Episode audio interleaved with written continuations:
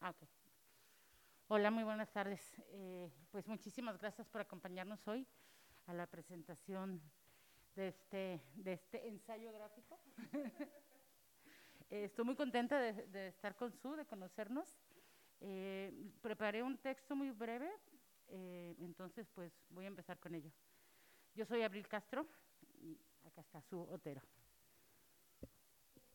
El 19 de septiembre de 1985, a las 07.19 horas, sucedió el sismo más dañino de la historia de México. El fenómeno afectó a la zona centro, sur y occidente del país. El entonces Distrito Federal, hoy Ciudad de México, resultó el más afectado, debido al ocultamiento y deficiencia gubernamental. No existe hasta la fecha un conteo definitivo de víctimas del sismo. Las cifras fluctúan entre 6.000 y 40.000 defunciones de acuerdo a la fuente que se consulte. A partir de 1986, cada año se realiza un simulacro de evacuación, simulacro nacional, para concientizar a la población sobre las medidas de protección civil a seguir antes, durante y después de un sismo, y para recordar a las víctimas eh, del terremoto de 1985. El 19 de septiembre del 2017 se realizó el simulacro nacional en punto de las 11 de la mañana. Al sonar la alarma, la gente salió de sus casas y oficinas para dirigirse al punto seguro más cercano. Aunque la alarma sísmica que indica un simulacro es ligeramente distinta a la que indica un sismo, es inevitable sentir nerviosismo al escucharla. Es frecuente que personas que vivieron el sismo del 85 sufran crisis de ansiedad o pánico durante los simulacros. A la 1.14 de la tarde de ese mismo 19 de septiembre del 2017, contra toda posibilidad, inició un sismo de 8.2 grados de magnitud con epicentro en la ciudad de Ayutla, Puebla, a solo 121 kilómetros de distancia de la Ciudad de México. Tras un minuto y medio de duración, habían colapsado más de 40 edificios entre ellos una fábrica textil ubicada entre las calles Bolívar y Chimalpopoca. La coincidencia en la fecha de estos terremotos causó desasosiego, pánico y abrió muchas heridas. Más allá de la fecha, a estas tragedias las unía la negligencia, gubernamental, el silenciamiento, el abandono a las víctimas y la corrupción gubernamental. En busca de conocer eh, eh, perdón, en busca de conocer el país que había informado la infancia de su madre, su Otero se encontraba en la Ciudad de México en septiembre de 2017. Vivió en el cuerpo la sacudida física y emocional que significó vivir aquel terremoto. Presenció el caos que se generó tras la caída de redes de telecomunicaciones, de electricidad y suministros de agua potable el pánico durante el tiempo que fue imposible comunicarse telefónicamente. Como lo hicieron miles de mexicanos, Su se acercó a diferentes derrumbes para buscar brindar ayuda a las brigadas de rescatistas que se generaron de manera espontánea desde la sociedad civil a través de llamadas en redes sociales y grupos de WhatsApp. Esta experiencia le brindó la oportunidad de escuchar desde el boca a boca algunas historias sobre lo sucedido en el sismo de 1985 y le ayudó también a entender que estas dos tragedias compartían experiencias ignoradas y silenciadas estratégicamente por el aparato gubernamental y los medios de comunicación. Historias llenas de rabia y dolor que seguramente terminarían sepultadas al, morir sus protagonistas. Así, al finalizar los trabajos de rescate, su Otero decidió recopilar distintos testimonios de sobrevivientes, deudos, rescatistas y activistas, tanto del sismo del 85 como del 2017, lo que le llevó a abandonar otro proyecto de libro para iniciar con el trabajo para la creación de Voces de Chimalpopoca. Novela gráfica coral en la que entreteje su propia voz en off con una red viva de testimonios a los que tuvo acceso a los que tuvo acceso durante ese periodo. Eh, afortunadamente encontró casa editorial, por Astiberri, y podemos presentarla el día de hoy. Emparentada con el documental y el periodismo gráfico, la novela es también una celebración a la cultura popular mexicana, sus paisajes y su gente. Independientemente de que la novela se publicó en España, en cada uno de los testimonios incluidos en el libro, su respeta el argot y localismos de quienes generosamente aceptaron ser entrevistadas. Esto nos da una sensación de cercanía a los lectores. Para dividir cada uno de los capítulos de su novela, Su interviene o reinterpreta una carta de la Lotería Mexicana, un juego tradicional presente en el imaginario de la mayoría de los mexicanos, que pueden ver más tarde aquí. La elección de Su de dibujar este cómic en blancos y negros para narrar gráficamente una ciudad llena de colores me parece una metáfora de la misma grisura que vivió la ciudad y el sentir colectivo tras los sismos. Leer esta novela precisamente en el mes de septiembre también me sacudió a mí, que al igual que Su, viví el terremoto de, de, septiembre del 17. Me sacudió la memoria, el cuerpo, la vulnerabilidad y los filos. Regresé al momento en que después del terremoto, gracias a que un desconocido me prestó su bicicleta, ecobici, pude ir a buscar a mis pequeñas de tres años a su colegio, en un camino lleno de nubes, de polvo, llantos, gritos y derrumbes. Me sacudió también la sorpresa al recordar historias que en su momento fueron, fueron tangenciales y que con el dolor, el paso del tiempo y la tendencia de la memoria a protegerse había olvidado. El olvido, ese abismo. Esta novela es una vuelta de tuerca ante la amenaza del olvido, un, antídoto a la negación.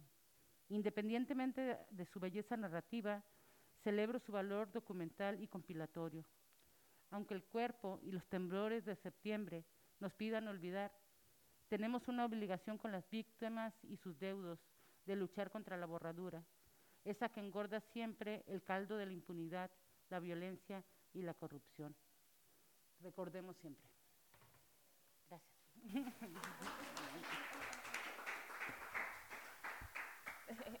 Vale, muchas gracias, este, Abril, por la, por la introducción y gracias también por compartir la historia, ¿no? Es algo que hablábamos antes, que es eh, algo que surge mucho alrededor de este proyecto, es la necesidad eh, que tenemos todavía a día de hoy, ¿no? De seguir compartiendo nuestras experiencias en momentos que nos, que nos mueven de una manera tan fuerte, ¿no? Y, este proyecto también tiene la intención de, de, dar ese espacio para que podamos escucharnos lo que vivimos, lo que sentimos y cómo fueron esos momentos para todas nosotras, ¿no? Entonces, te agradezco mucho que nos, que nos compartas todo esto. Este, creo que has dado una contextualización muy completa. Eh, luego podemos como seguir, eh, si hay dudas o preguntas sobre alguna de las cosas de las que hemos hablado, podemos seguir eh, profundizando después. Mi propuesta es que yo os voy a contar un poco más específicamente sobre el proyecto, sobre cómo surge, un poco cuáles fueron los pasos que dimos y demás. Eh, y después me encantaría que podamos abrir a preguntas y comentarios para, para que ya el debate sea sobre lo que más nos interesa o lo que más nos mueva ¿no? de, de, todo lo que, de todo lo que estamos presentando. Bueno, pues eh, como comentaba Abril, ¿no? este, yo me encontraba en, en, la Ciudad de México en el 2017, era la segunda vez que, que viajaba allá, este, y era, bueno, eh, nos tocó vivir el 19 de septiembre allí, ¿no? Eh, que es un día que yo ya sabía que venía marcado, ¿no? Como en el calendario, eh, pues a través de mis amistades de allá y también a través de, mi madre, ¿no? que le tocó vivirlo no en la ciudad, pero bastante cerca de la ciudad en el, en el año 85.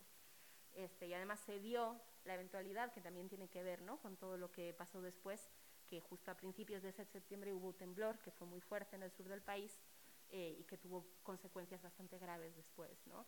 Entonces ya íbamos eh, un poco preparándonos para el día 19, preparándonos para estos simulacros, ¿no? como para todo lo que iba a suceder en la ciudad. Y desde luego no estábamos preparadas para lo que realmente pasó. ¿no? Eh, eh, fue mi primer sismo, yo nunca había vivido un temblor antes que ese, ¿no? a pesar de que ya había estado viviendo en México, por casualidades de la vida nunca me había tocado eh, y me tocó precisamente ¿no? ese 19 de septiembre de 2017 eh, aparte de la experiencia literal, ¿no? de lo que es sentir por primera vez temblar la tierra y además sentirlo en un, una sacudida tan fuerte como fue la de ese día, eh, el verdadero shock vino después, como vino cuando empezamos a conocer, ya que por suerte no tuvimos como afectaciones graves cerca de la zona donde estábamos, poco a poco, ¿no? como por cuenta gotas, fuimos entendiendo, comprendiendo la dimensión de todo lo que había pasado, ¿no? Eh, y, lo, y lo puesta patas arriba que estaba la ciudad entera, ¿no? A, raíz de todo esto. A través de, o sea, después de este suceso, ¿no? Como comenta, pues mm, como hizo tantísima, tantísima gente, mares, océanos de gente, nos echamos a la calle. Eh, un poco había como una necesidad emocional muy fuerte, ¿no? De, eh, había una sensación de que algo muy fuerte, muy importante estaba pasando y la necesidad de ser parte de ello, poner el cuerpo donde fuera posible. Eh, y el primer impulso siempre es como salir y buscar, ¿no? Como a dónde. Eh, pronto nos dimos cuenta que estábamos molestando más que ayudando, como pasó con muchísima gente. y, y, como fue un fenómeno que se dio también bastante ampliamente, como ahí es donde cada quien va buscando el mejor lugar para colocarse. ¿no? Después de ese primer impulso, Mm, mucha gente como tuvo ese momento de parar y decir, bueno, ¿dónde mejor me puedo colocar? ¿no? Mejor puedo eh, buscar donaciones, o puedo ayudar con la información, eh, o puedo ayudar preparando comida, o puedo ayudar de distintas maneras. ¿no? Eh, en mi caso, la, esa mm, bombilla se me encendió un poco más tarde, ¿no? cuando ya había pasado la parte más fuerte, la parte más dura, en la que bueno, ya habíamos hecho, mm, bueno, eh, participado limitadamente, pero en, varios derrumbes, entre ellos el derrumbe de la calle Bolívar y Chimalpopoca que mencionabas tú. Eh, ahí es donde en un momento dado yo me doy cuenta de, esta necesidad de la que hablábamos, ¿no? de eh, aquí han pasado cosas muy fuertes, ¿no? tanto de vivencias corporales, de vivencias sociales, de, de, la revolución de la memoria con todo lo que venía del 85, y aquí hay una necesidad muy fuerte de hablar, ¿no? hay una necesidad muy fuerte de, contar, cada quien contar lo que ha vivido, lo que ha pasado, lo que ha sufrido, tanto en el 17 como en el 85. Este, y, de escucharse, escucharse mutuamente era también una parte muy importante de todo esto. Eh, y ahí es donde yo pienso que realmente sería muy importante tener un registro de todo lo que estaba pasando, ¿no? Un poco en dos sentidos también, ¿no? El momento en el que yo pienso que sería importante recoger eh, testimonios para generar un relato, ¿no? un relato de memoria viva de lo que había sucedido ahí, eh, iba como por un lado por esta necesidad emocional que te digo, ¿no? como de, de contar las historias, escucharlas, recibirlas, eh, tener un poco esa, esa catarsis y ir generando esa narrativa ¿no? de que partiera de las experiencias y no de otros medios, ¿no? o que no fuera algo externo, sino que fuera algo propio, de la experiencia propia. Y luego había otra dimensión también, ¿no? que a mí me parecía muy interesante en esos momentos, que tiene que ver con eh, el momento de reflexión en una situación de ruptura de normalidad, ¿no? en un momento catastrófico, digámosle, aunque es una palabra que podemos debatir luego, eh, pero un momento de, me gusta llamarlo de ruptura completa de la normalidad, ¿no? en el que eh, pareciera que solo hay caos, pareciera que solo hay pánico, ¿no? pareciera que todo es destrucción y nada más, y sin embargo ahí es donde afloran no solo como dolores, sino también un montón de herramientas, un montón de capacidades, un montón de trabajo previo, un montón de organización o falta de ella, ¿no? Eh, entonces me parece un momento de reflexión crítica eh, muy importante y al que deberíamos prestarle mucha más atención de la que le prestamos, ¿no? Entonces eso es como las dos intenciones de, construir memoria de ese momento vienen por ahí, ¿no? Por una necesidad más bien emocional o más bien relacional y de una idea que tiene más que ver con la reflexión eh, sobre la manera de construir y construir vida y, y toda la reflexión crítica que se puede producir precisamente porque se rompe la normalidad, ¿no? Y porque te obliga a parar y te obliga a mirar las cosas de otra manera, ¿no? Eh, yo creo que especialmente además con el hecho de la coincidencia de fechas, esto se vivió muy fuerte, ¿no? Te obliga a pararte todavía un poco más, esta cosa mágica, ¿no? De que haya una, una coincidencia de fechas eh, del 19 de septiembre hace que eh, que te tomes ese momentito más todavía, ¿no? Para ver realmente qué está pasando y para inevitablemente además hacer una comparación histórica e intergeneracional, ¿no? De, de esta situación con, con la anterior. Eh, pues partiendo un poco de todo esto, ¿no? Como eh, yo empecé a recolectar testimonios, em, me interesó particularmente, o en un momento dado elegí tomar la, el edificio eh, donde había varias empresas y entre ellas una empresa textil en las calles de Bolívar y Chimalpopoca. Eso fue por varias razones, ¿no? Una de ellas es como personal, de que es uno de los derrumbes donde yo me acerqué, ¿no? Donde yo estuve y también varias personas cercanas a mí, ¿no? O varias amigas que estuvieron ahí, estuvieron eh, varios días además, ¿no? Como, eh, es uno de los lugares donde más participaron. eh, también porque fue el lugar donde se formó la brigada feminista, ¿no? Y había toda una reflexión también alrededor de eso y lo que, lo que supone tener ese tipo de organización previo al suceso, ¿no? Como eh, alrededor de, las organizaciones y colectivas feministas dentro de la ciudad, ¿no? Eh, y también muy marcadamente por la memoria histórica que existía en este lugar, ¿no? Eh, eh, la zona de la, de la colonia Olreda, ¿no? que como decías es una zona donde el terremoto del 85 la dejó particularmente marcada, ¿no? Y especialmente es la historia de las costureras y todos los edificios de las costureras que se derrumbaron ahí. no solo la parte de la tragedia, sino también la organización social que se despertó a través de ese suceso particular. ¿no? estamos hablando de que un terremoto es el origen del primer sindicato con clara perspectiva de género en México, ¿no? Como, y cuántas historias se están cruzando ahí, ¿no? Que tienen que ver no solo con el fenómeno natural, sino con una situación social eh, y con una situación de género y de clase muy particulares y muy concretas, ¿no? Eh, eh, esto aparece en la novela, pero si a alguien le interesa particularmente este tema, hay un documental que se llama no, les, no les pedimos un viaje a la luna, eh, eh, la última vez que lo, que lo miré, esto estaba disponible en YouTube, si alguien lo quiere, le quiere echar un vistazo. Eh, y es, bueno, es un documental que empezó poco después del terremoto y cuando estaba en sus inicios, ¿no? Toda esta organización, entonces, bueno, te, te enseña un poquito de primera mano pues cómo fue esa experiencia, ¿no? Y yo siempre lo recomiendo.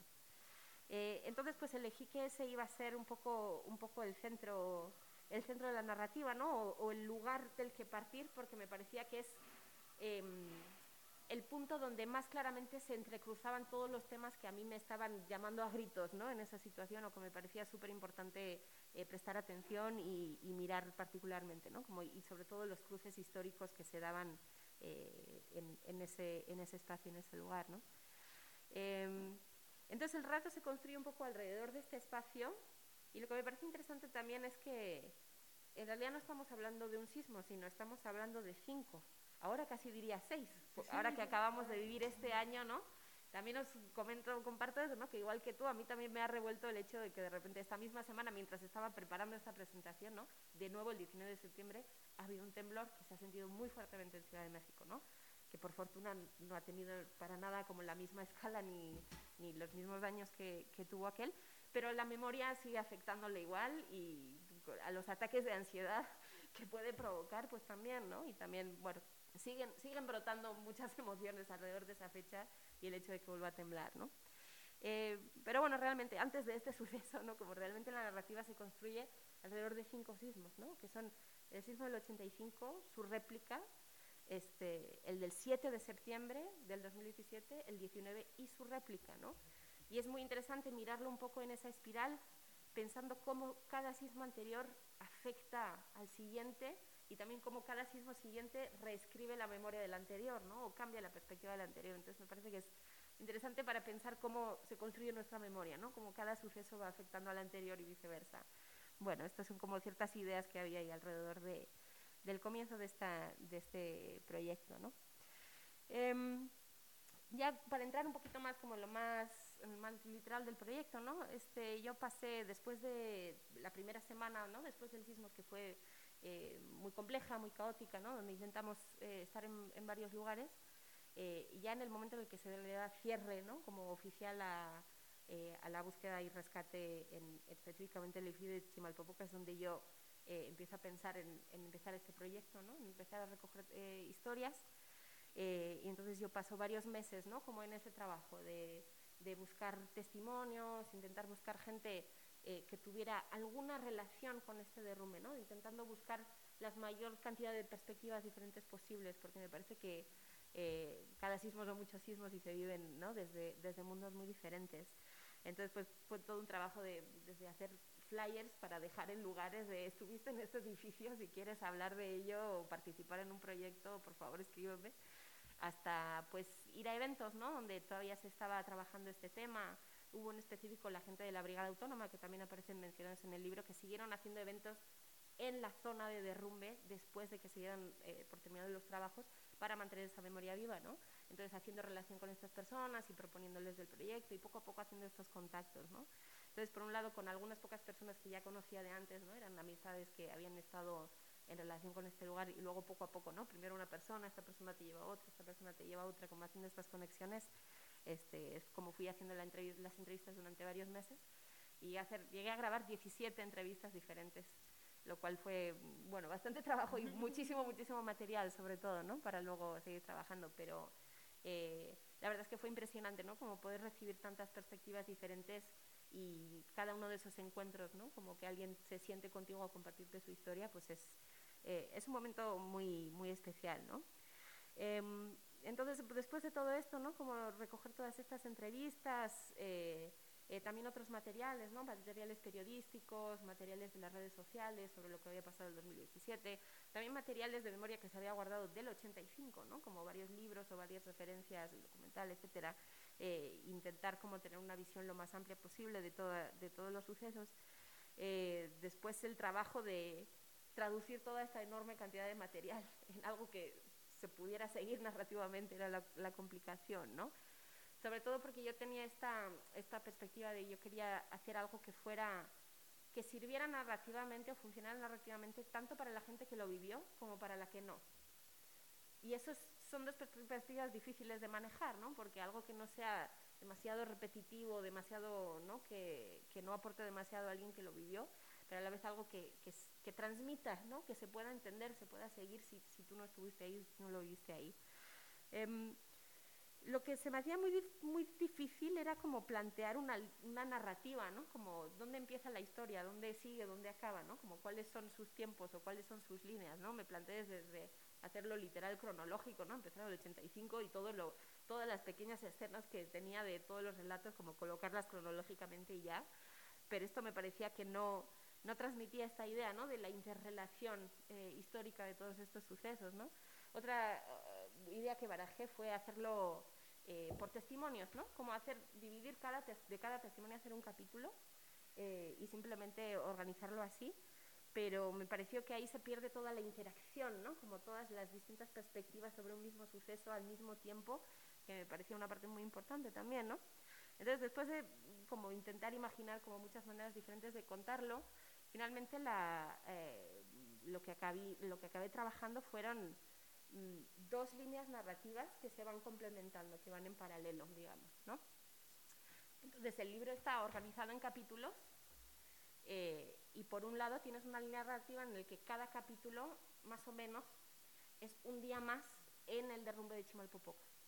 Desde el momento del temblor del, del 19 de septiembre de 2017 es un día más y un día más y un día más. Entonces va siguiendo un poquito esa narrativa cronológicamente de este derrumbe tras este sismo, ¿no? Y luego, por otro lado, en cada capítulo está organizado temáticamente otras narrativas que tienen relación con lo que estaba pasando en el derrumbe en ese momento, en ese día. Y eso está organizado, y esta fue como una, una, idea un poco de último momento, pero que me parece que terminó como de darle forma a esta narrativa que era un poco compleja, un poco complicada, que es la idea de utilizar la lotería mexicana, ¿no? Que es algo que mm, eh, me gusta por un lado gráficamente porque como tú comentabas no es algo que está muy en el imaginario mexicano no está eh, se utiliza mucho y, se interviene mucho no se hacen se transforma mucho entonces es algo que todo el mundo reconoce muy fácilmente y es parte de esa cosa colectiva de esa cosa popular eh, y además tiene como este aire del azar, ¿no? de las cartas que van saliendo, que van tocando y que, y que se repiten. ¿no? Y yo siento que la experiencia fue un poco así, ¿no? como, como se iban repitiendo eh, estas historias iban apareciendo, ¿no? las del 85 en el, en el 17. Entonces la idea fue esa, ¿no? como darle a cada, a cada carta ¿no? como que una temática y alrededor de esa temática eh, ir construyendo la narrativa. Eh, y así es un poco como poco a poco fue tomando forma todo el guion, ¿no? Eh, para que más o menos se, se pudieran seguir estas, estas narrativas. Para hablar un poquito del desarrollo de la parte gráfica del proyecto, ¿no? Eh, también para que sepáis, esta, esta ha sido mi primera novela gráfica o ensayo gráfico, eh, como se le quiera llamar. Eh, desde luego, la primera de este tamaño, ¿no? Yo me había dedicado al cómic, pero siempre hay historias breves, a cosas de unas muy, muy pocas páginas, entonces de repente como organizar algo de este tamaño era una tarea intimidante, ¿no? Para decirlo, para decirlo rápido y también gráficamente, ¿no? como desarrollar un estilo era también complejo. Eh, tengo una pequeña presentación para eh, enseñaros como distintas fases del proyecto. ¿no? Aquí veis eh, lo que comentaba Abril de estas son todas las, eh, todos los títulos de capítulo, digamos, ¿no? Cada uno es una carta de lotería intervenida o transformada. Si queréis, por ahí están los originales, ¿no? Como si queréis echarles un vistazo de los materiales. Em, aquí tenía una imagen, no sé por qué no se ha, no aparece, no sé, ha habido algún problema en, en, los envíos, pero bueno, para enseñaros cómo el dibujo que aparece en la portada está basado directamente en una foto tomada del derrumbe de Chimalpopoca. Este, bueno, os aviso también por si alguien eh, le pudiera afectar. Hay algunas, voy a mostrar algunas pocas fotos de los momentos eh, tras el derrumbe. Nada gráfico, pero me gusta avisarlo. Eh, entonces, bueno, pues en este caso la imagen no está, pero para que vierais cómo está retratada directamente. A mí me gusta pararme en esta imagen porque dentro de lo que eliges, mm, toda la información que eliges que aparezca o no dentro de la novela, porque hay que filtrar algunas cosas, una parte del debate que al final decidí no incluir tenía que ver justamente con esta torre de comunicaciones que aparece aquí, ¿no? Parte del debate de por qué se derrumbó esta, este edificio tenía que ver con que, por lo visto, esta antena tenía más peso del que estaba permitido, ¿no? Entonces se especulaba que quizá esa, ese peso excesivo eh, pudiera ser una de las razones por la que este edificio en concreto se derrumbó, ¿no? Entonces, por eso tiene tanta prominencia a pesar de que al final en la narrativa misma, pues, eh, bueno, pues al final ganaron otros, ganaron otros temas. Y esa es la imagen que falta. Pero bueno, por mostraros un poco, ¿no? Como algunos bocetos del, del proceso, de la fase de, de, desarrollar un estilo gráfico, ¿no? Que funcionara para toda la novela. Pero aquí hay un cuadernito donde podéis ver más bocetos si, si esta parte os interesa. Eh, distintos estilos, distintas maneras, ¿no? De representar personajes y demás. Este, también varios bocetos del espacio, ¿no? De eh, estas imágenes, esto lo vais a ver después mejor, pero esta es la imagen del edificio que se derrumbó antes de que se derrumbara. Y esta es una imagen que yo encontré en Google Maps, ¿no? Entonces ahí hay, to hay, hay, todo un registro, en, hubo durante un tiempo por lo menos, ¿no? como todo un registro de la ciudad antes del suceso, antes del temblor, ¿no? que seguía estando ahí y tú podías, ¿no? Como tenía un efecto casi fantasmagórico, ¿no? De, tú, tú, vas caminando por Google Maps y virtualmente ves una ciudad que ya no está, ¿no? Que ya no, que ha cambiado ya eh, bastante significativamente. Entonces, bueno, aquí hay varios bocetos. En la parte gráfica, una de las cuestiones más difíciles a resolver tenía que ver con cómo representar el temblor mismo, ¿no? Eh, si hay algunos ejemplos, encontré algunos cómics, eh, por ejemplo, sobre los terremotos en Chile, ¿no? Como si hay algunas representaciones gráficas, pero que no, no encajaban muy bien con mi manera de dibujar. También aquí he traído entre las cosas que están por aquí, hay un, hay un cómic que se publicó en 2013 eh, sobre el terremoto del 85, donde también se representa el temblor de diferentes maneras y demás. Y ahí se llama Septiembre Zona de Desastre y ahí lo podéis echar un vistazo después. Este, pero bueno, los ejemplos que yo encontré no, no, encajaban bien con mi manera de dibujar o con mi estilo o con lo que yo estaba intentando desarrollar. Entonces, bueno, hice varias pruebas. La primera es esta que veis aquí, que esto, evidentemente esto no está en el libro, pero eh, fue parte de un pequeño fanzine que yo hice con historias cortas que luego la mayoría aparecerían en la novela, ¿no? Entonces esta es una primera prueba donde aparece un temblor digital ¿no? sobre, un, sobre un dibujo eh, en tinta eh, y también con las nubes de polvo, ¿no? que también es otra cosa también bastante fantasmagónica, bastante em, bueno, típica ¿no? de una situación de, donde hay derrumbes y que es muy impactante visualmente, ¿no? como estas, enormes nubes de polvo que, que toman, ¿no? como esta, nada gris que, que se levanta donde antes había un edificio. ¿no? Eh, pero no me convenció mucho, ¿no? Me pareció que se veía eh, bastante sucio, como que no, y no, no terminaba de transmitir lo que a mí me gustaría. Entonces la siguiente prueba fue lo que al final he acabado utilizando en la novela, ¿no? Que es el uso de líneas cinéticas, que son estas líneas de movimiento alrededor de los objetos. Eh, esto me, es, esta me gustó por varias razones, ¿no? Creo que encaja mejor con, con el estilo gráfico, pero sobre todo por un lado te permite hacer una gradación ¿no? de, de, un temblor más pequeño a uno más grande y además me eh, sentía que funcionaba muy bien esta sensación de cuando el temblor llega, ¿no? como supera cierto límite, desaparece, desaparece la tierra y solo hay movimiento, ¿no? como esta sensación de que el, alrededor todo entero se convierte, se desaparece para convertirse en puro movimiento, ¿no? y siento que eso, esto lo expresaba mejor gráficamente lo que, lo que yo quería hacer ahí. Este, bueno, aquí para mostrarles también, ¿no? Como las referencias gráficas y como decía, ¿no? Como las imágenes están este, basadas o tomadas en, Google Maps y cómo, eh, bueno, generaron todo este efecto de, de, la ciudad fantasma, ¿no? Entonces, uno de mis em, de mis fuentes, digamos, para la parte gráfica de las referencias más importantes fue, fue precisamente esta, ¿no? como este registro visual total que existe de, de la mayoría de ciudades. ¿no? Em, otra fuente fueron como fotos, estas algunas están tomadas de redes sociales, algunas están tomadas de, eh, de publicaciones, de periódicos, de, de, prensa y demás.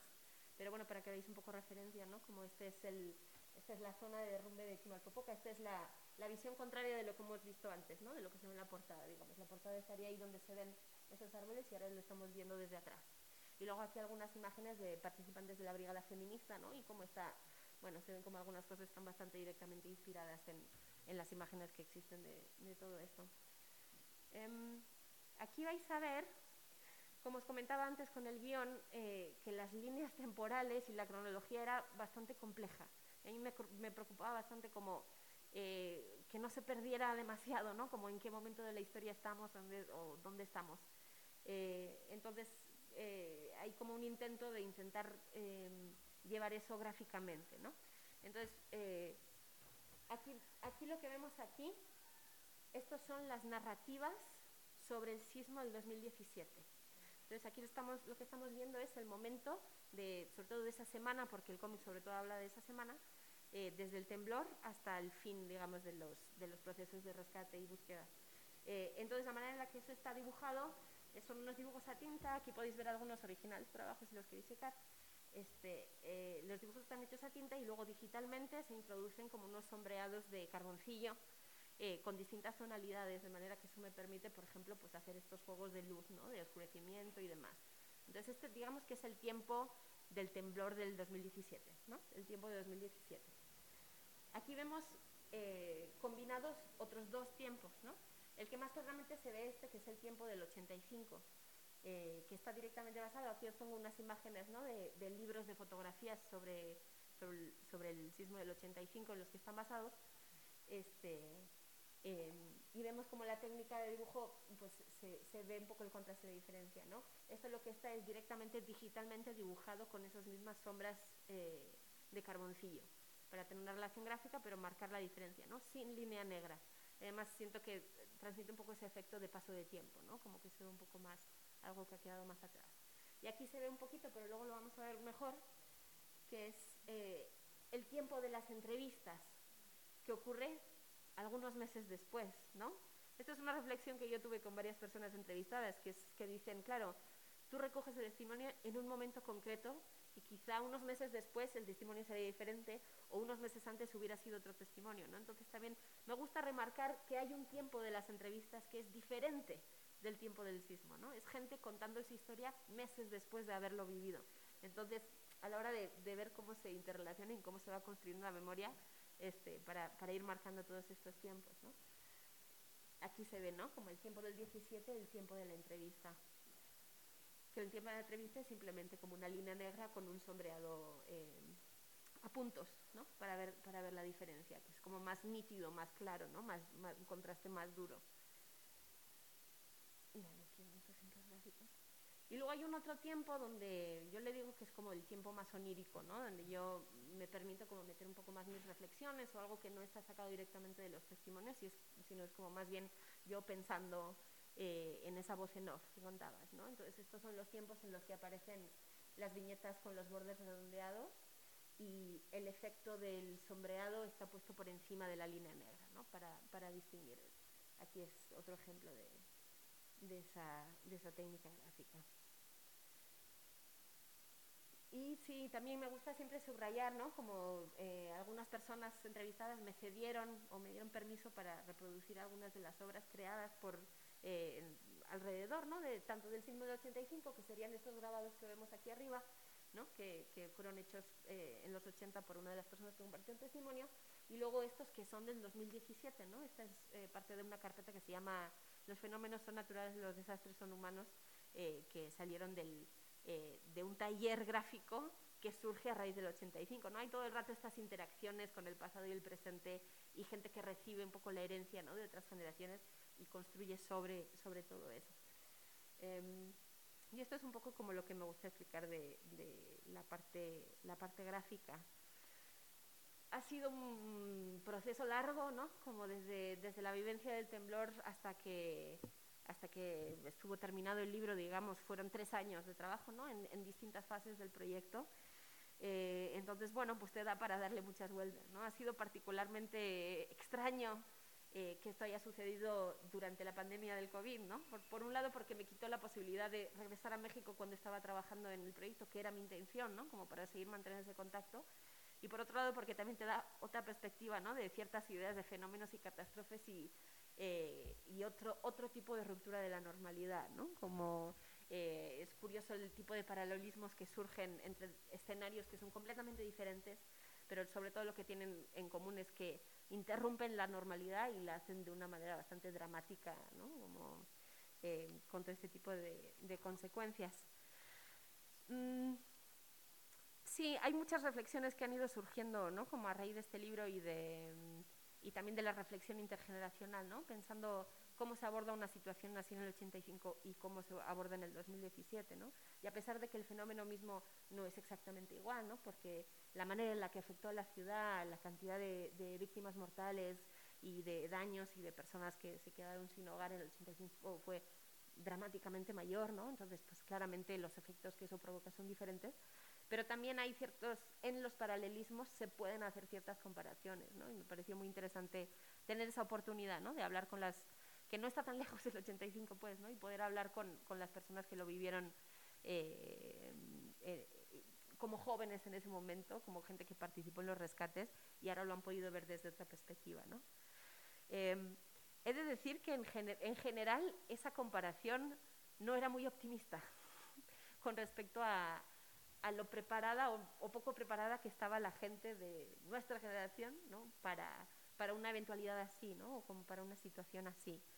Eh, se ve también ¿no? como que una falta de organización previa provoca también una dependencia en todo tipo de agentes e instituciones donde, de quienes quizá no querríamos depender, ¿no? o no es nuestra propuesta social, política eh, depender.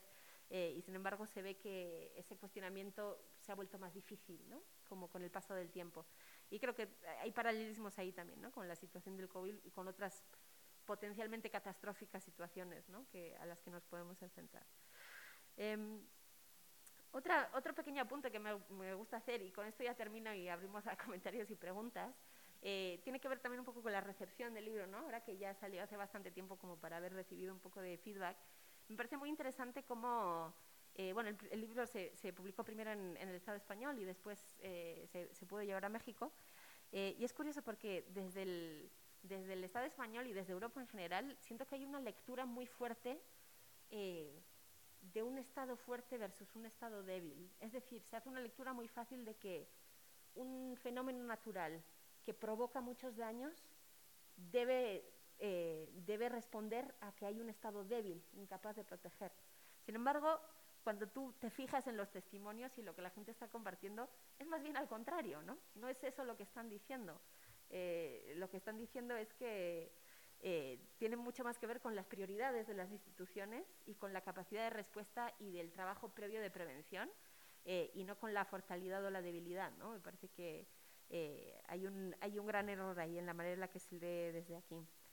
Em, pero bueno, este, precisamente es todo este proyecto y el abrir estos espacios ¿no? para seguir hablando de este fenómeno en particular, pero también de todas las reflexiones que puedan surgir de ahí y de los pequeños paralelismos que podamos ver entre este suceso y otros ¿no? sucesos eh, catastróficos o cercanos a lo catastrófico que nos toca vivir, eh, es también seguir construyendo en esto que mencionaba antes, ¿no? como cuáles son las reflexiones, cuáles son las herramientas, eh, qué, qué, aprendemos en esos momentos de ruptura de normalidad. ¿no? Y creo que eh, me gustaría que estos espacios fueran también un poquito para, eh, para esto. Y con esto termino esta larga charla eh, y me encantaría escucharos como cualquier pregunta que tengáis sobre lo que hemos hablado, quienes hayan leído el texto también, cualquier pregunta o comentario o, lo que quieran compartir o discutir, será bienvenido. Tenemos un micrófono aquí porque entiendo que están grabando, entonces, para que quede registrado, no sé si está... No sé, Ah, ok, listo. Bueno, ¿quién quiere decir algo? ah, bueno, les recuerdo de los materiales. Tengo por un lado, este... ¿No?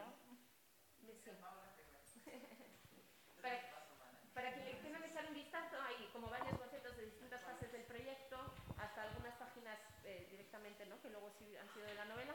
Y luego algunas referencias, ¿no? Este cómic que os comentaba y unos pequeños fanzines, porque no he podido traer más, de otras personas que están en cómic haciendo como, eh, construyendo memoria eh, del presente, ¿no? en concreto, eh, estos dos que he traído tienen que ver con todo lo que pasó alrededor de la desaparición de los 43 de Ayotzinapa y hay gente que está utilizando este medio ¿no? como para contar la historia actual en México me parece interesante seguirles un poco la pista.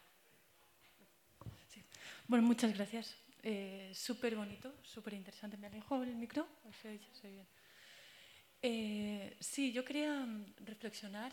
Eh, también estuve en el sismo del, 17 y yo no pude salir a ayudar con, el cuerpo. Lo hice desde mi casa, haciendo como supervisión estructural de edificios eh, para ver si había riesgo de, que pudieran colapsar o no desde, desde, mi, desde casa. ¿no? Entonces, eh, como todas las personas que estuvimos ahí, pues sí sufrimos un, un estrés postraumático muy fuerte.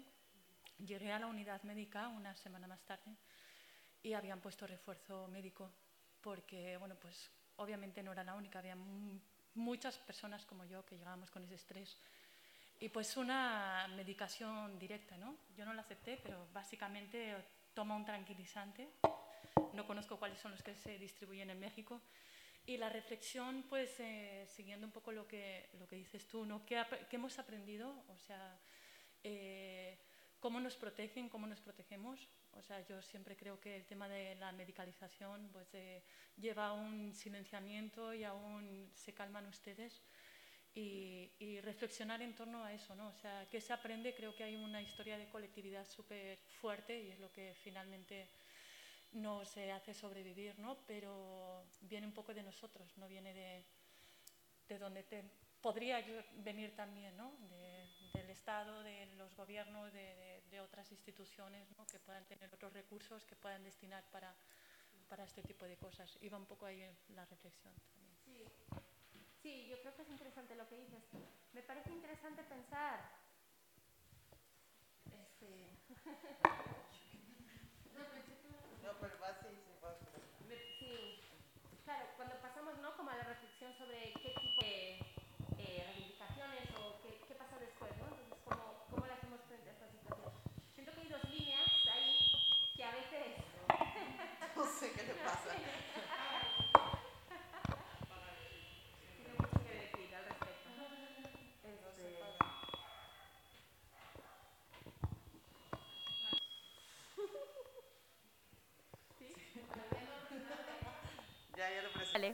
No, que iba a decir que me parece que, eh, que, es muy importante como la perspectiva que tú pones.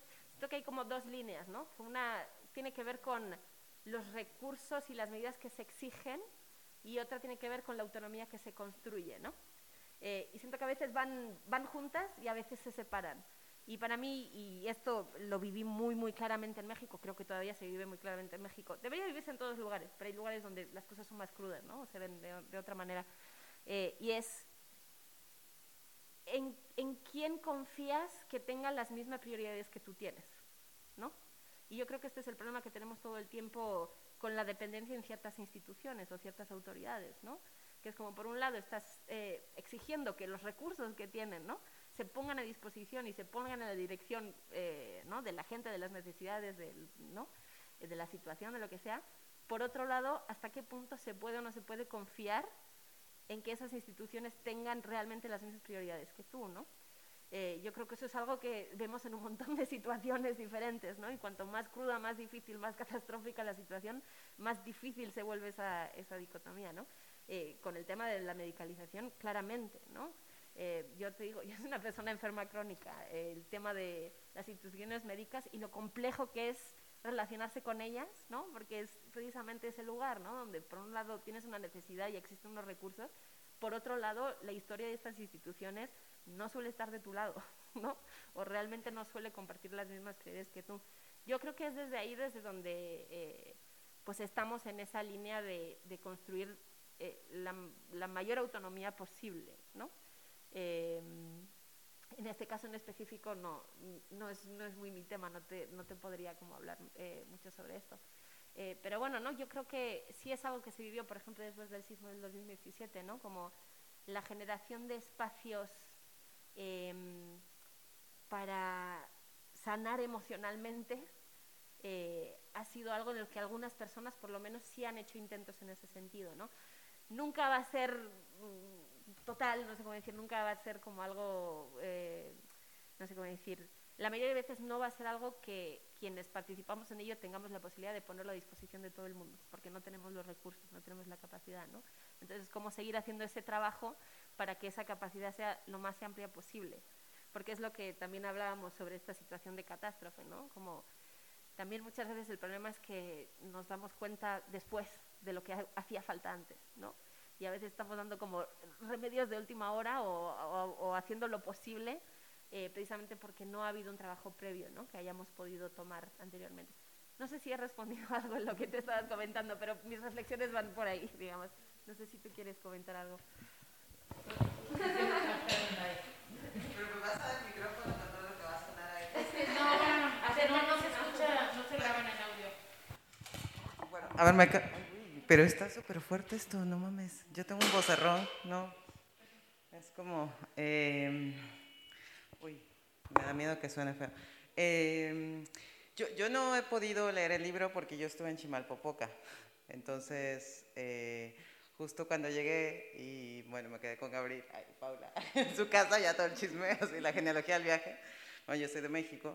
Eh, coincidió que me dijo Abril, oye, voy a presentar un libro el sábado y es Voces de Chimalpopoca. Y yo dije, no, no mames, o sea, que lo encontré en Oaxaca lo ojeé y bueno, estaba justo con Jen, ah, ya contando toda la- todas las personas involucradas. Y este, y dije, no, no, eh, no estoy como lista para leer esto, ¿no? Y entonces, bueno, mi pregunta, o sea, en vez de de decir algo más, porque yo todavía creo que no estoy lista para hablar de como lo que se vive en una zona de desastre, creo que es muy fuerte, creo que no lo hace a nadie, o sea, hay una memoria que es una memoria muy corporal, pero me pregunto justo, o sea, me decías, bueno, decías hace rato, ¿no? Nos decías como, eh, nos explicaba las líneas narrativas y cómo generaste eso, ¿no? O sea, cómo contar una historia para personas que lo, o sea, quizá no lo vivieron de primera mano, como quienes estuvimos en Chimalpopoca, a mí me pasó todo lo contrario, yo no quería poner el cuerpo y lo terminé poniendo, y entonces también eso es bien diferente, pues, ¿no? O sea, hubo mucha tendencia en momentos como estos a, yo lo llamo una tendencia al heroísmo y a querer participar, o sea, así como también hubo muy buena fe de querer ayudar, pero en un momento había demasiada gente que no se necesitaba, por ejemplo, ¿no? Eh, y yo en realidad fui porque estaba en la brigada feminista, en el acopio, y la gente iba a ayudar y creo que no, no, justo no éramos conscientes de a qué íbamos. Entonces mucha gente iba en tenis, casi casi llegaba en chanclas y era como, güey, no puedes entrar, es una desastre así, ¿no? Entonces, bueno, llevaba botas y al final entré. Pero no fue una decisión tampoco tan, o sea, obviamente sí fue una decisión, al final accedí y estuve, pero creo que también hay una cosa de cuando te toca estar y te toca ayudar porque te toca, no porque necesariamente quieras ponerlo ahí, porque creo que el impacto es muy fuerte, pues, ¿no? Y, y cuesta mucho trabajo palabrarlo, pues ahora sí llegó mi pregunta, como en este intento de cómo hacer una línea narrativa para personas que quizá lo, lo vivieron, no en primera persona, pero sí cercano y como todos y todos, todos los que experimentamos el sismo, y por una parte quien no lo hizo, ¿no? Pero cómo hacerse cargo, cómo lo hiciste tú, como en estas líneas narrativas, para hacerte cargo como también de todo lo que abre emocionalmente y afectivamente, o sea, ¿qué, qué hiciste? O como si hay una solución gráfica, pero también una solución literaria, de cómo sostienes esa afectación que sabes que, que puede ocasionar eso, que yo no pueda avanzar de ojear el libro. Porque no, no, o sea, y está bien también creo, pero si hay algo, o sea, si eso, si eso fue una preocupación que estaba en la creación de tu proyecto, pues, ¿no? O sea, como, cómo lo hiciste, cómo sostuviste ese proceso, tanto gráfica como literariamente. Sí, es, es muy real lo que cuentas. Este, yo, de hecho, de las personas que compartieron testimonio eh, y que les he podido hacer llegar la novela, hay personas que lo han leído como sin mayor afectación, ¿no? como al nivel del que tú estás expresando, y hay personas que no han podido abrirlo. Y me lo han expresado, algunas hasta con culpa. Y les digo, no, pues, no, claro que no, ¿no? Como tú tienes que cuidarte ahí y ver eh, si es el momento o no, o si quizá nunca lo vaya a ser, ¿no? Como yo eso lo comprendo perfectamente. Em, eh, yo creo que, bueno, es verdad que lo que yo más tenía en mente cuando estaba trabajando en, el sentido del que tú dices, eh, tenía más en mente a las personas que compartieron el testimonio, ¿no? Eh, además, las perspectivas realmente son muy amplias, ¿no? Hay gente que estuvo ahí trabajando, hay gente que conocía personas que fallecieron allí, hay gente que trabajaba en el edificio, ¿no? Experiencias muy diversas, de diversa proximidad también, ¿no? Al, al, a la parte trágica, digamos, de, todo esto, y también diferentes personas lo procesan de diferente manera o les afecta de diferente manera todo esto. Entonces, lo que yo sí tenía todo el rato muy presente eran estas personas y, que su relato fuera eh, narrado lo mejor posible en muchos sentidos, ¿no? Y entre otros fuera, yo no quería que nadie que hubiera compartido testimonio agarrara este libro y dijera, esto no es lo que yo dije, quise decir, quise, ¿no? Como esto no me representa en absoluto, esto no, ¿no? Como, y que lo rechazara de esa manera. Eso es lo que más me acompañó y lo que más me pesó también, porque hay una responsabilidad ahí para con la gente que te ha compartido estas historias, ¿no? Entonces, eh, en la parte práctica de todo este asunto, yo intenté mantener lo máximo posible el contacto con estas personas, ¿no? Y en cada parte del proceso, eh, enviarles mensajes, decirles, estamos en este punto, les comparto esto, les comparto aquello, ¿no? Como ir manteniéndoles informados de todo lo que iba pasando. Hubo personas que le dieron mucho seguimiento y hubo personas que no, y eso también pues entiendo que es algo que hay que respetar, ¿no? Tampoco le puedo exigir yo a alguien que, que le dé seguimiento a este proyecto si no es lo que en ese momento eh, necesita. Eh, más allá de eso, eh, yo entiendo que es importante, como tener esto en mente, también pienso que es, hay una cierta limitación también, ¿no? Lo que tú como autor puedes eh, prevenir a una persona de lo que va a recibir, ¿no? Eh, creo que la presentación del libro es bastante honesta en el sentido de, de qué trata, qué temas se van a hablar y desde la portada, ¿no? Como es, esto es lo que hay en este libro, ¿no? Y yo creo que ahí también hay una decisión personal de, de ver si, ¿no? Como, pues exactamente como tú has hecho, ¿no? Y como muchas personas han hecho de si esto es algo que yo puedo procesar o no, ¿no? En términos de, era otra gran preocupación no caer en el amarillismo que tanto se da alrededor de estos temas, ¿no? Eso me previno mucho, una de las mmm, testimonios compartidos, que, que, es de una persona que conocía a personas que fallecieron en el edificio, eh, es una persona que me contó entre toda la experiencia que fue vivir eso, eh, me contaba también cómo ella había compartido ¿no? como estas historias con un amigo periodista y, y, su shock al enterarse de que esta persona periodista había utilizado toda la información sin ningún cuidado de una manera que luego le trajo problemas a otras personas porque pues a veces la gente cuenta cosas que no se deberían contar ¿no? y bueno todo este tipo de cosas ¿no? entonces hay una persona que no tuvo ningún cuidado de estas historias ningún cuidado de del efecto que podían causar ¿no? entonces eh, eso es algo que sí me previno mucho a la hora de estar trabajando, ¿no? Claramente esto es, eh, hay, hay, muchos temas delicados y a veces tampoco tú sabes cuáles son los temas delicados, entonces, bueno, de ir con mucho cuidado. Y con el tema del amarillismo es un equilibrio complicado, ¿no? Porque por un lado quieres, quieres transmitir, ¿no? Como la, crudeza, lo, lo, duro de ese momento y lo duro de, eh, de lo que se vio ahí, y por otro lado no quieres que ese sea el, el foco, ¿no? El libro no es sobre eso. El libro es eh, sobre un acontecimiento, sobre una respuesta, sobre eh, una relación con el territorio, una relación con el fenómeno y una relación con la tragedia. Para mí es más eso, ¿no? Como el libro sobre una relación con la tragedia, no sobre la tragedia en sí misma, ¿no? Es decir, que hay testimonios donde esa línea se vuelve un poco fina, ¿no? Eh, no es fácil saber en qué momento te estás yendo al otro lado, ¿no? En qué momento estás como hurgando, metiendo el dedo en la llaga cuando no es necesario. Eh, no sé, creo que la sensibilidad de cada uno, mmm, bueno, pues eh, es posible que a veces falle, pero la intención sí ha estado ahí, ¿no? Eh, por ejemplo, yo tengo mucho pudor, por ejemplo, con el hecho de mostrar cuerpos. Siento que eso es algo que la prensa amarillista, especialmente en México, ¿no? Como se satura de mostrar cuerpos sin vida. Y, yo, esa sí era una, como una línea que yo tuve. Pero, por ejemplo, no la tuve a la hora de mostrar un derrumbe, ¿no? Mostrar un edificio derrumbado esas decisiones son complicadas, ¿no? De cuánto mostrar y cuánto no. Eh, y es lo que te digo, yo pienso que las, la manera en la que nos afecta a cada quien eh, puede ser diferente. Eh, creo que la presentación del libro da suficiente información para que cada quien tome una decisión personal al respecto.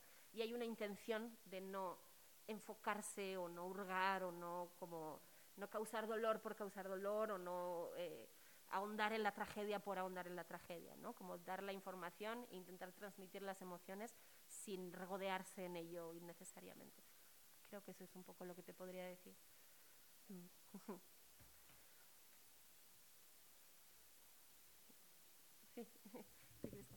Eh, hablando justo de los cuidados, eh, estas estrategias de cuidados hacia tus informantes me parecen muy hermosas ¿no? y, honestas. Pero, eh, ¿cómo te cuidaste tú durante la escritura del proyecto? buena pregunta. Todavía lo ando averiguando. No, la verdad es que mm, eh, es verdad que aunque yo tenía una relación con la ciudad, también yo era una persona extranjera en ese momento, ¿no? Y, quieras que no es, ya te genera una cierta distancia que yo creo, hace, creo que hace que sea más fácil procesar emocionalmente ciertas cosas, ¿no? me parece, ¿no? Hablando con personas y viendo eh, cómo ha sido diferente la afectación, yo pienso que hay un elemento de eso en todo esto, ¿no? Como esa pequeña distancia te da también una distancia eh, eh, emocional a pesar de estar ahí y haberlo vivido y que te afecta y que, y que te resuena, ¿no? Y es, bueno, y todas, y todas estas cosas. Eh, para mí la verdad que, sobre todo al principio, era más bien catártico el momento de las entrevistas, ¿no? Juntarte con una persona, eh, escuchar, a veces incluso compartir, ¿no? Porque luego se generan ahí relaciones de amistad y demás, que, no, que, muchas veces no fue de una sola dirección, quiero decir, que muchas veces fueron más conversaciones, ¿no? entonces, para mí en ese momento yo era una de las personas que necesitaban hablar de ello y necesitaban compartir y también... Mm, una necesidad también de tú construirte una narrativa en ese caos, ¿no? En ese bombardeo de información mediática, en esa confusión en las calles, en esos cruces de las redes sociales, ¿no? Donde parecía que te atacaban por todos lados. Entonces, en medio de ese caos, para mí, generar una narrativa, por lo menos sobre uno de los puntos, ¿no? Sobre uno de los lugares y decidir, intentar entender un poco sobre lo que pasó ahí. Y para mí fue bastante em, más regenerador que difícil. Es verdad que hubo ciertas entrevistas que sí cruzaron ese límite, ¿no? Hay ciertos testimonios que son muy crudos eh, y que sí fue como impactante de recibir.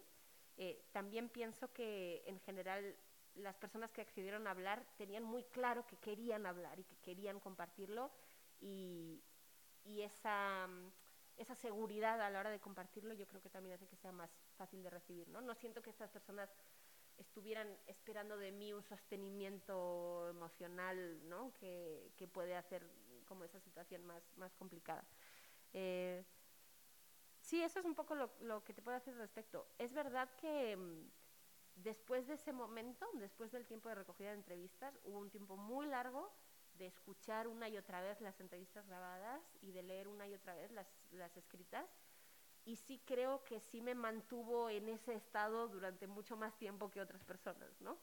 Eh, siento que, eh, pues sí, ¿no? Al final es, estar dándole vueltas a algo que quieras que no, aunque no te esté rompiendo, sí te está afectando, ¿no? Emocionalmente. Entonces sí siento que eso sí em, lo sentí durante cierto tiempo, pero me hace sentir con distancia que me ha ayudado a procesarlo de una manera muy profunda, ¿no? Eh, porque al final has trabajado mucho con el material, ¿no? Como le has dado muchas vueltas, has visualizado, ¿no? Como todo, todas las cosas que han ido ocurriendo. Eh, y yo creo que eso personalmente me ha ayudado, ¿no? Como a la larga. No sé. Mm. Si hay ah, más preguntas, comentarios, comentarios que son preguntas. pues no sé eso, si quieres este Sí, no, me, alegro mucho, ¿no? De que hayáis venido y hayamos podido charlar y compartir. Es un tema que remueve muchas cosas, especialmente esta semana está haciendo, hasta a mí me, ¿no? Que, llevo tiempo ya presentando el libro, no solo trabajando en él, sino ya presentándolo y teniendo, ¿no? Como conversaciones con las personas. Esta semana fue difícil, esta semana fue complicada y, sí, queda claro que ahí siguen removiéndose cosas, ¿no? Eh, Sí. Sí.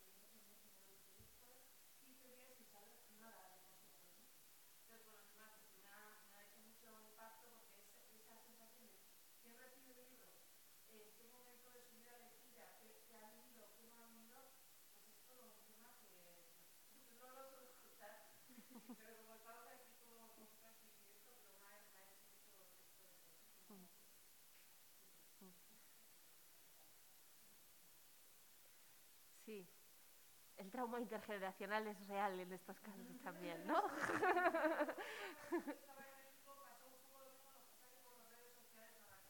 claro, fueron, fueron varias, ya.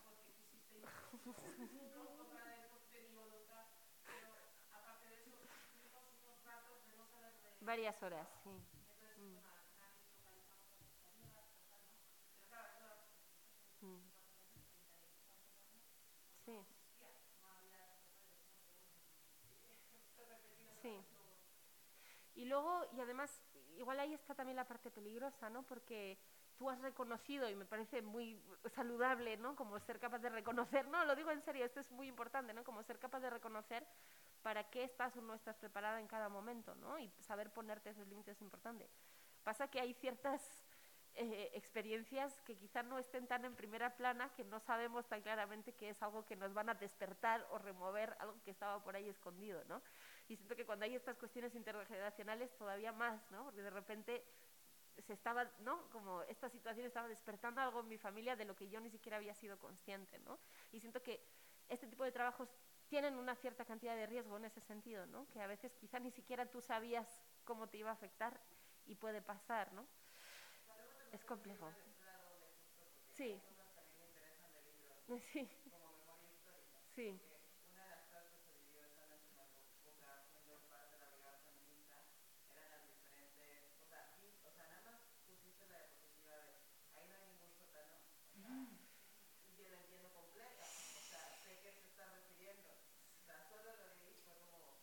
Sí.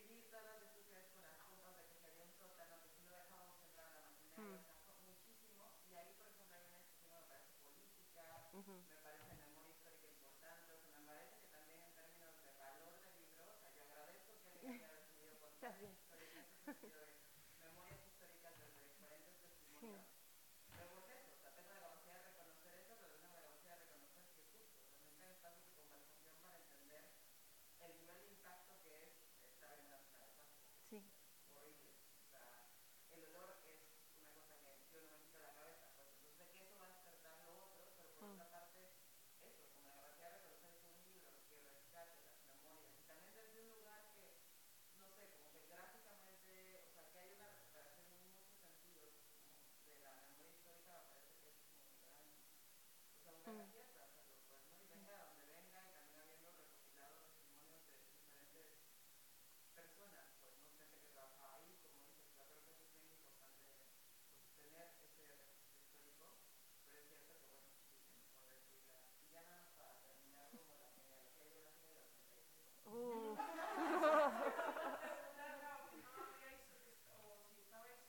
Bueno, yo estaba en el incubador y esta mi mamá que se cayeron las Uf. Claro.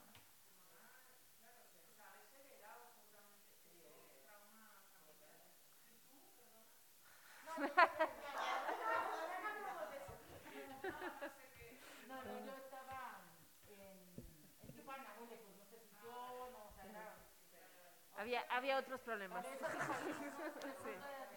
Sí. sí, sí. No, sí, sí, es cierto.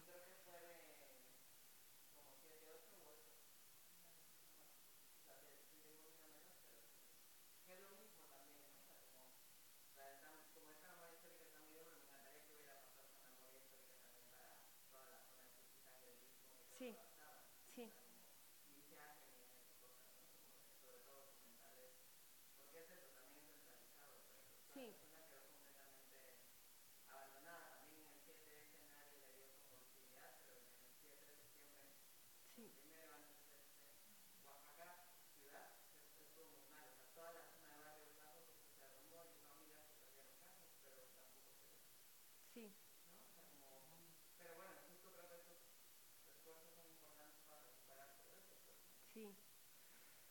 Te lo agradezco mucho y me alegro mucho de cómo poder tener estas conversaciones, ¿no? Que me parece eh, pues que sigue existiendo esa necesidad y acerca del proyecto yo creo que mm, es complejo, hay muchas cosas que hay que tomar en cuenta y no siempre se acierta, ¿no? Yo creo que es difícil porque cuando tú te embarcas en algo así, ¿no? Como por un lado, em, no sé cómo decir, como intuyes que esto puede ser importante o que es importante hacer un registro, y a la vez te das cuenta de todas las complejidades, todas las maneras que hay de cagarla muy feamente, ¿no? Como realmente se puede meter mucho la pata con estos temas, porque es muy delicado, es muy complejo eh, y aborda un montón de temas diferentes, ¿no?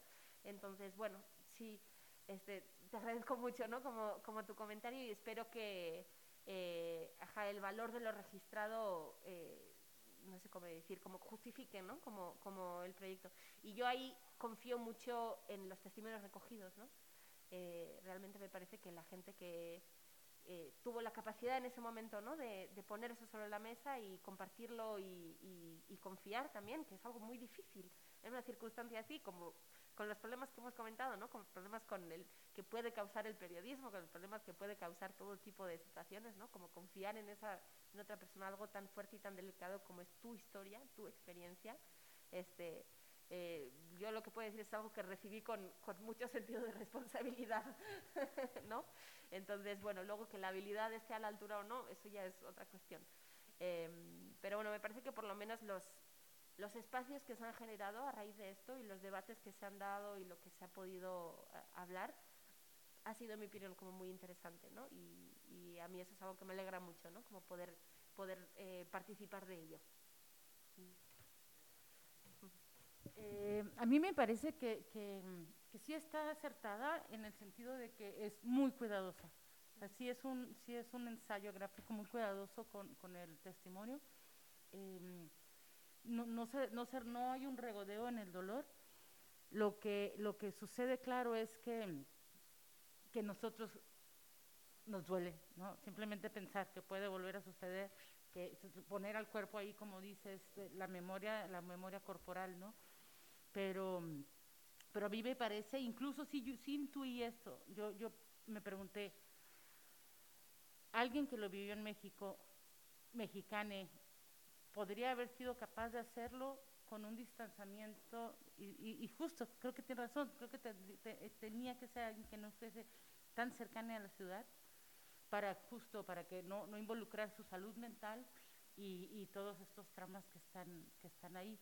Eh, y, sí, yo agradezco que, que exista y que, y que sea este, este registro histórico que, que, es necesario, porque justo, o sea, todos los temas que atraviesa políticos eh, y sobre la, la, comunidad, las organizaciones, los aciertos, las fallas, es necesario tener, era necesario. Entonces yo agradezco mucho que exista.